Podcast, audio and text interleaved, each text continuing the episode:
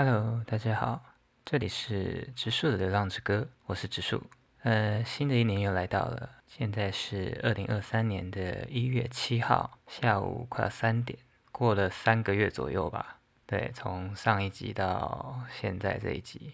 其实我中间有重录过一次，但是没有把它录出来，为什么呢？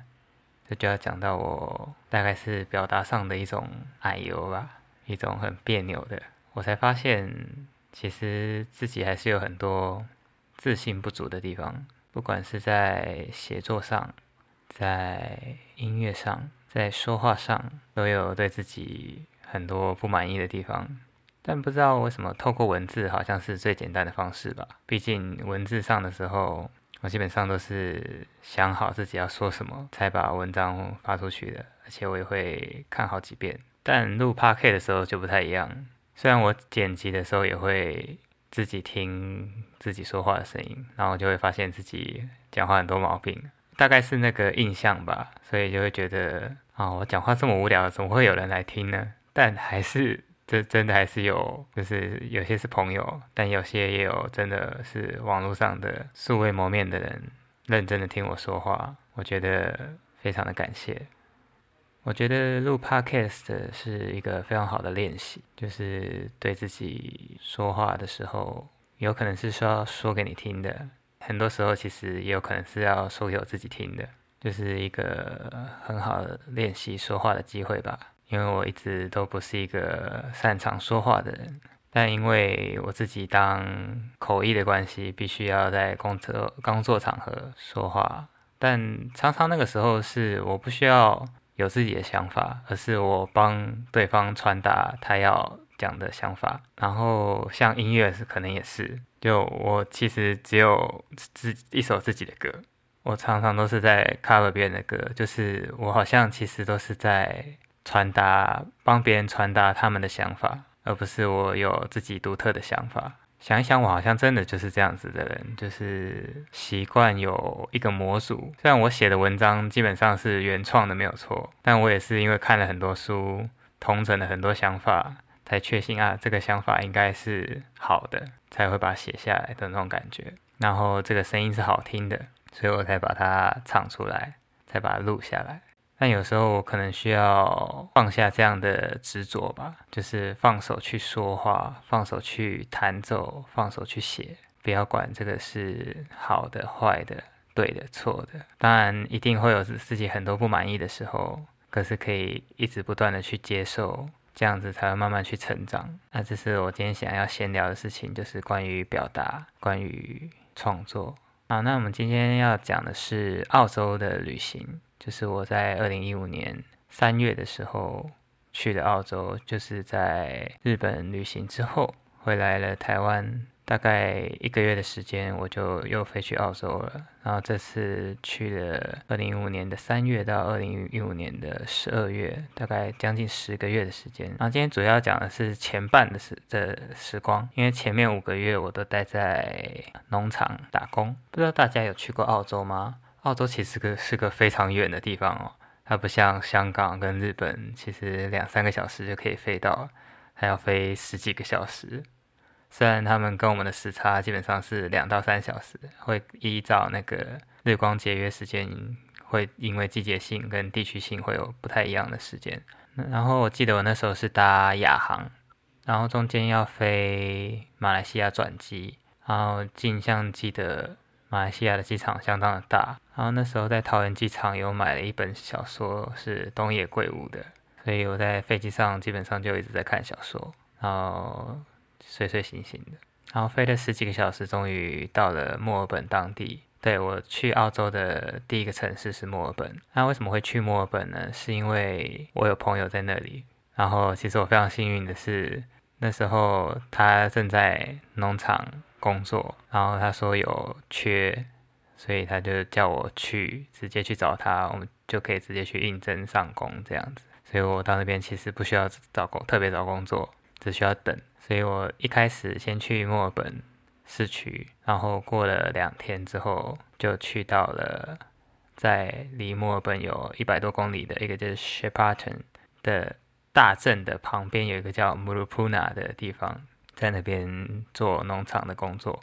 所以其实我对墨尔本市区没有很熟，大概就是放比较长的假的时候会去市区，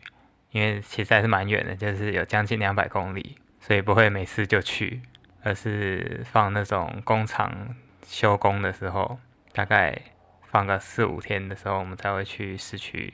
但平常就是只会在。农场的那个小镇，或者是隔壁的大镇，这两个地方跑而已。在住在农场没有很方便啊，就是我们一周会去采买两次，就是去采买食物嘛，不然我会饿死。因为基本上那边没有任何的餐厅，也没有便利商店，最近的便利商店好像要走四十分钟吧，荒郊野外，简单说。所以在这样的地方，一来就是没有车嘛，所以交通就很不方便，所以。农场的主人一个礼拜会带我们去采买两次，忘记是星期几了，反正可能是二五之类的吧。然后我们就会上菜买车，给你一个小时啊，然后你就下去进去超市，就开始乱买一通。我记得蛮多时候，那时候会有时候会去买那个澳洲的，不知道什么烤鸡，蛮便宜的。记得好像一整只鸡只要十澳、十一澳，那时候。大概折合台币台当时的台币大概快三百块，然后也会买很便宜的吐司跟牛奶，牛奶也超便宜的。然后解决吃的这个问题，一开始大概都是一个人煮吧。然后很幸运的是有遇到两个就是比较聊得来的人，然后后来我们就三个人，两个女生，三个人就是组成了一个叫“吃吃小伙伴”的小团队，就是每天三个人一起煮菜，然后分成。可能可能整人会煮一个一两天的、两三天的份，然后再一起分，然后也会一起去采买。而且因为有对方的关系，所以我们就会比较认真的做菜，不然一个人就是会自己随便吃。所以那时候有比较富裕的饮食生活，就是很靠两位好队友。现在想想，其实蛮感激的，因为在澳洲的农场生活，其实除了工作以外的时间。大部分时间其实蛮没有特别有趣的事情，因为基本上有虽然有网络啦，但是你不会有什么很很多活动嘛，因为周遭什么都没有。我进门其实最常做的事情是，因为那边没有光害，所以晚上没有灯的时候，你只要一出到宿舍外面，就有满天的星星可以看。所以我们有常常会做的一些事，就是在外面看南十字星的天空。非常漂亮，然后有时候也会带我的吉他到外面，然后可能两三个人、三四个人看着星空，然后摸黑弹吉他唱歌。我觉得那是一个很难忘的时光，是因为很跟大自然很接近吧。就是虽然不是森林，但就是没有什么光害啊，也没有什么太多的纷扰。我觉得最多的纷扰是小团体吧，就是。在澳洲的那个农场里面，当时刚好大概有将近一半都是台湾人的打工度假的人，然后有一些香港人啊、日本人，然后在一些其他的地方的外国人。可是就是几乎那个农场台湾人是大本营，然后又大概七成左右的到八成左右的几乎是女生，所以就会有一个问题，就是他们还是会有小圈圈。我觉得是不知道是台湾的文化还是什么东西，就是女生就很容易会有这种小圈圈嘛，然后就是会有小团体啊，排斥其他小团体，然后自成一个圈圈，然后讲，有时候没事就讲人家闲话。我觉得大概就是大家都太闲，可是因为我就蛮讨厌 这种事情，所以就是好想好好过生活，但是有时候偶尔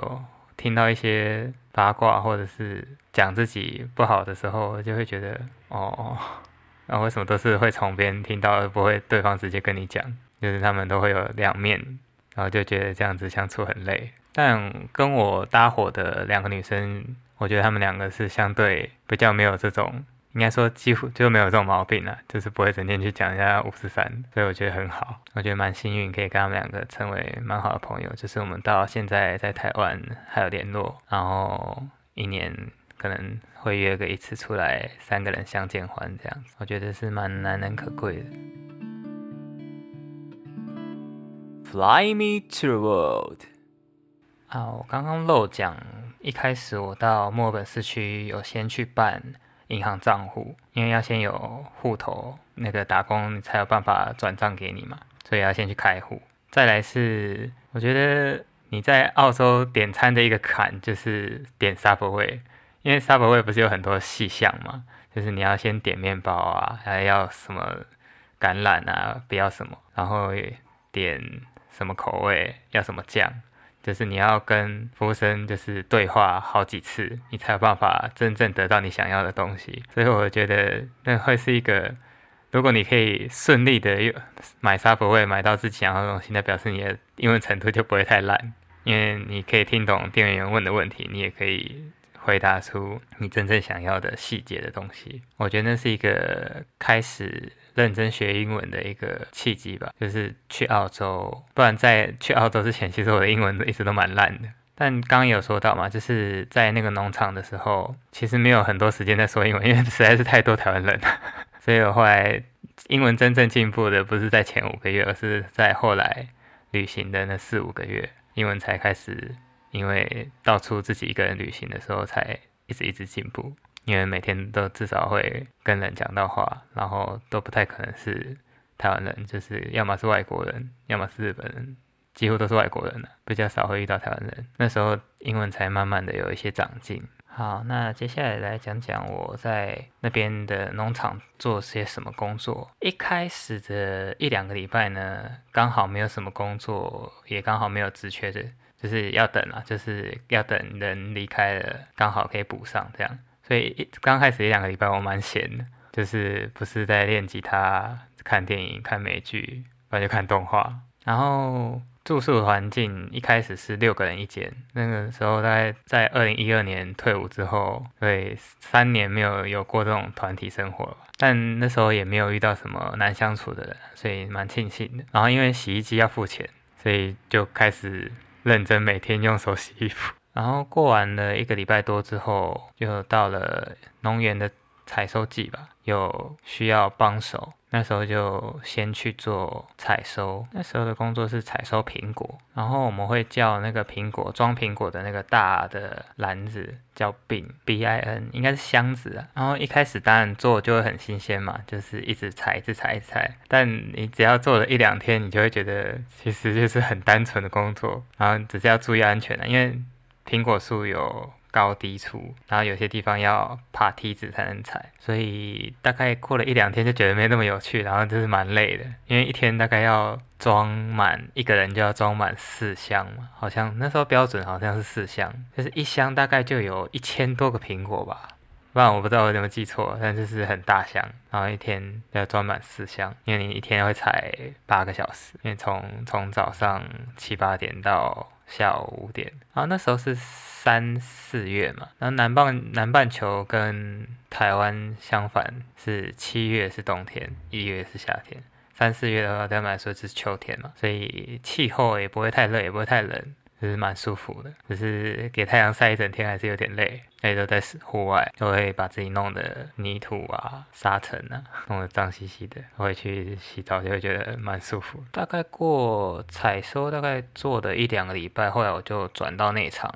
那内场就是做包装。那我们的工作是，内场比较稍微复杂一点点，但也不会很复杂。主要就是把苹果跟水梨配尔，他们叫配尔。P E A R，然后在上上英文课，因为他们都是卖水果跟不是水果是水果啦，苹果跟水梨。然后我想起来那个包装那个叫 lumping，lumping 有把东西整合在一起、整并在一块的意思。然后我们的工作内容就是把已经摆满梨子，就是机器在一开始的时候，前面会有人把那个梨子装箱，然后装满。但是我们是有规定限重的，就是不能太重或太轻，然后太轻是更严重的。为什么呢？因为太轻就是会不符合出货标准，这样就是等于说我们农场违约，这样是很严重的事情，就是没有信誉嘛，没有商誉。所以我们的工作就是要称重，一开始先称重，然后一箱的标准大概在十八点八到十六点九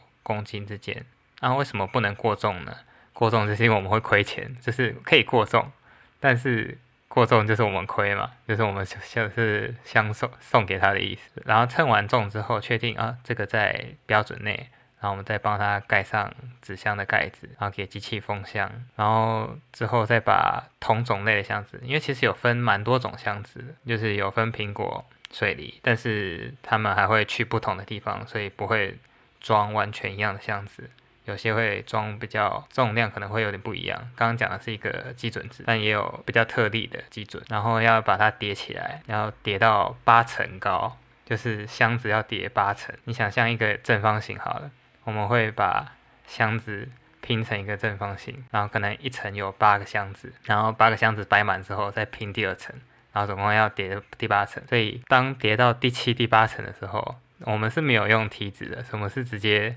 手要举非常高，然后有点像有点像射篮一样，稍微的把箱子丢上去，然后刚好放上到第八层，把第八层放满，所以是有一点体力活，又又有点技术，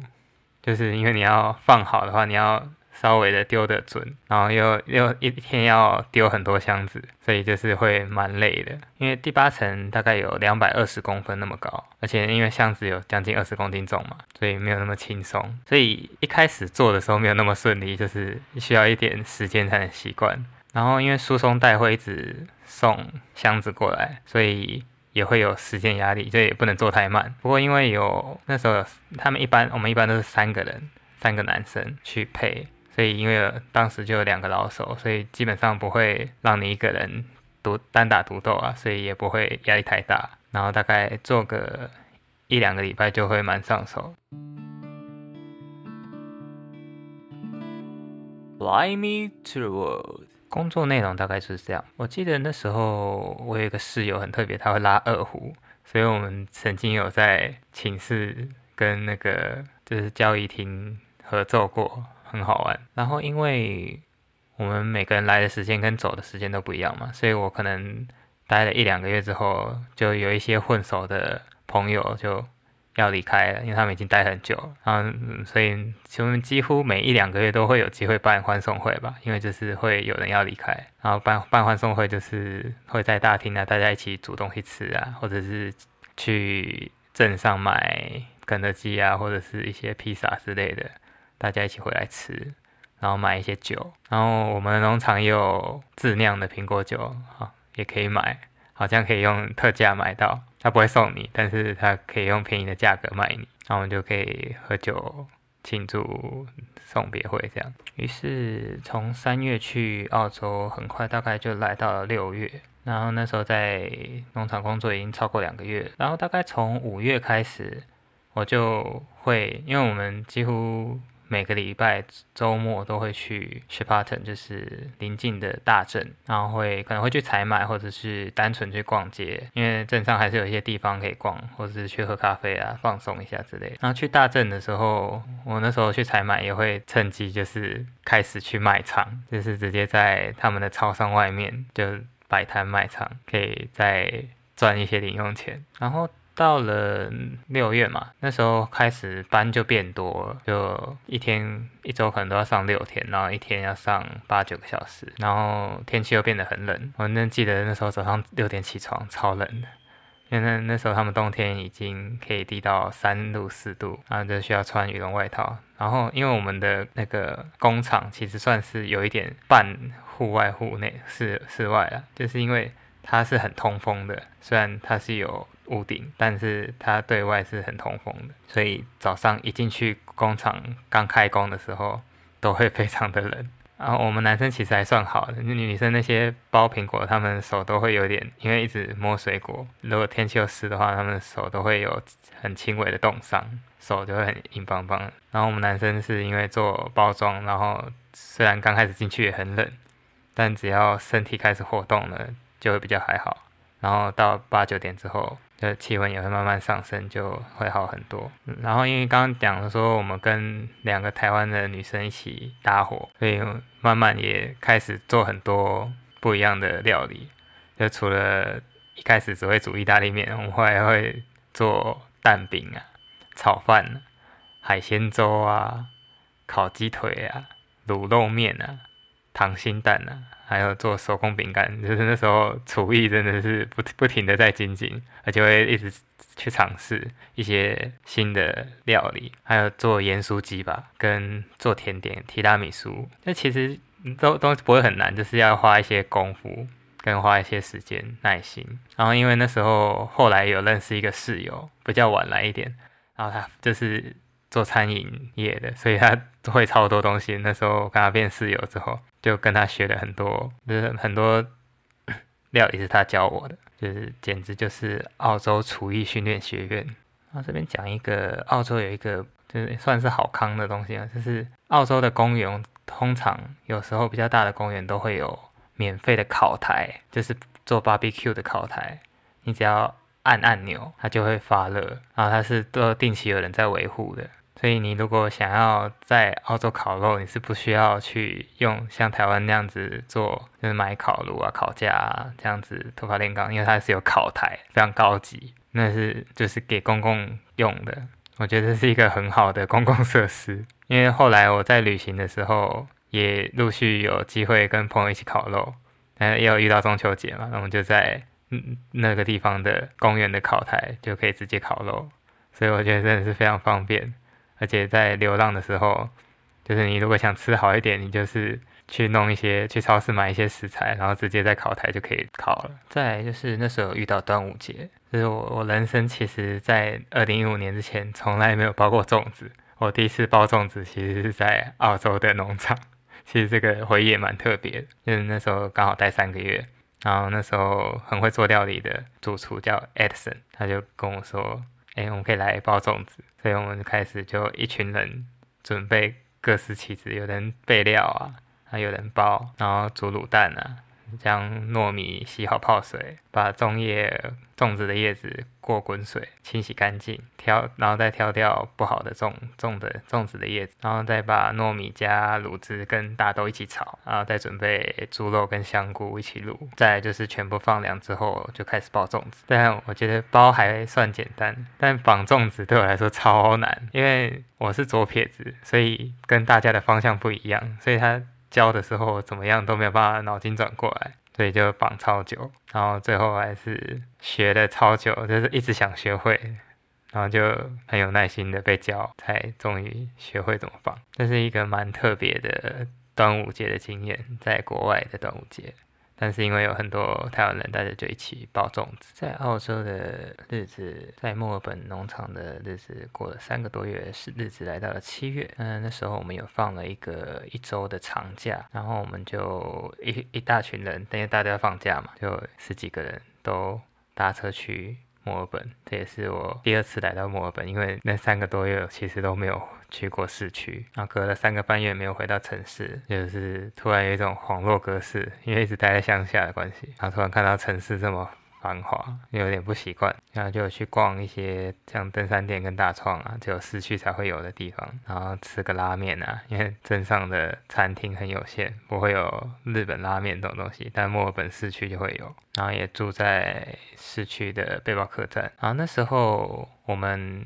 有跟几个朋友，就是除了我跟两个吃吃小伙伴 May 跟 Selin 之外，还有跟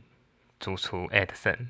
然后再加上另外两个朋友，然后那另外两个朋友是一对情侣，两个人是女生。然后我们一直难以忘怀的就是，现在想到会觉得是很难能可贵的经验。当当下真的觉得很妖兽，就是那两个女生情侣蛮常吵架的。他们平常的时候在工作的休息时间，就是突然在那个休息室。吵起来，然后都不管别人旁边在看，然后就可能一个人其中一个人骂三字经就走掉，然后我们就会全部傻眼。但那时候在工作的时候，就是基本上不会影响到工作嘛，只是会稍微有点情绪被影响，但就都还好。可是我们那时候记得好像是去了一起去了一个四天三夜的旅行吧，就是我们先去斯尔本墨尔本市区，然后后来就一起去那个十二使徒，然后十二使徒岩。又名为十二门徒石，是自然形成的石灰岩。然后那是在澳大澳洲的维多利亚州的大洋路一个叫坎贝尔港的国家公园里面。然后很漂亮的地方，也很广阔。但那时候我们就是不管风景多漂亮，因为他们几乎在四天三夜里面有两三天都在吵架，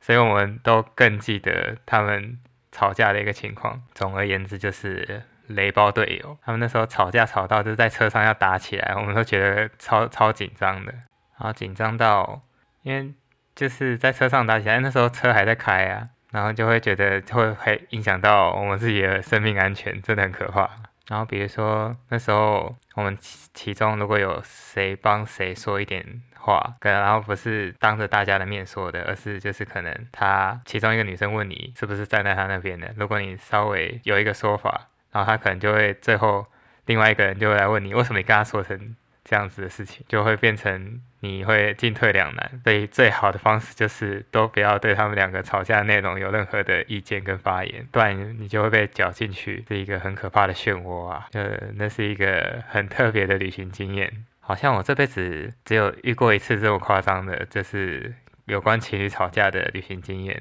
分享给大家，就是旅伴真的要慎选呐。Fly me to the world，但当然也有很开心的事情。我那时候很难忘，就是有没有花一天的时间去滑雪。